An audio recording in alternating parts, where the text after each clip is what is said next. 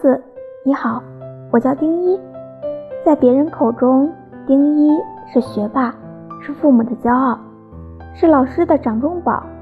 然而，和想象中完美的天之骄子不同，丁一面对乔英子不流利的英语，不断摆动的手指，暴露了他内心的不安。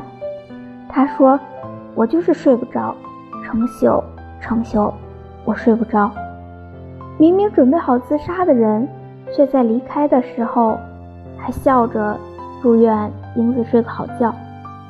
或许正是因为自己有过同样的经历，才会对英子感同身受。屏幕前的你有没有失眠过？我也曾成宿成宿的睡不着，意识和身体都告诉我该睡觉了，却还是突然睁着眼睛看向窗外。忽然间，天一点点就亮了。慢慢的，失眠的时间越来越长，我开始产生幻听。当时我并没有意识到这是不正常的，只是在夜里睁开眼睛时，一遍遍问自己：为什么睡不着？现在该睡觉了。睡不着的丁一说：“我希望有一天早上醒来，面对的是爸爸妈妈愉快的笑脸。”面对的是老师轻松的问候。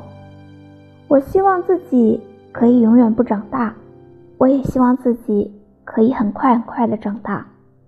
我说不定会有自己的孩子，可以让他们过得轻松还有愉快，让他们不像我这么累，可以往更远的地方飞。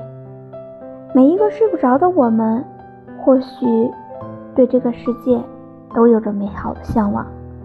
却被四面八方的枷锁压得喘不过来气。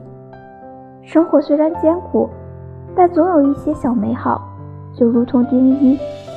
编剧还是温柔的给了丁一继续活下去的结局。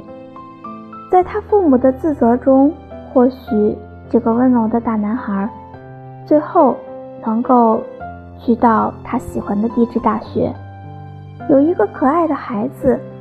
如他预期般的快乐成长，如同温柔的丁一对乔英子说：“那祝你睡个好觉，也祝你们能够睡个好觉。”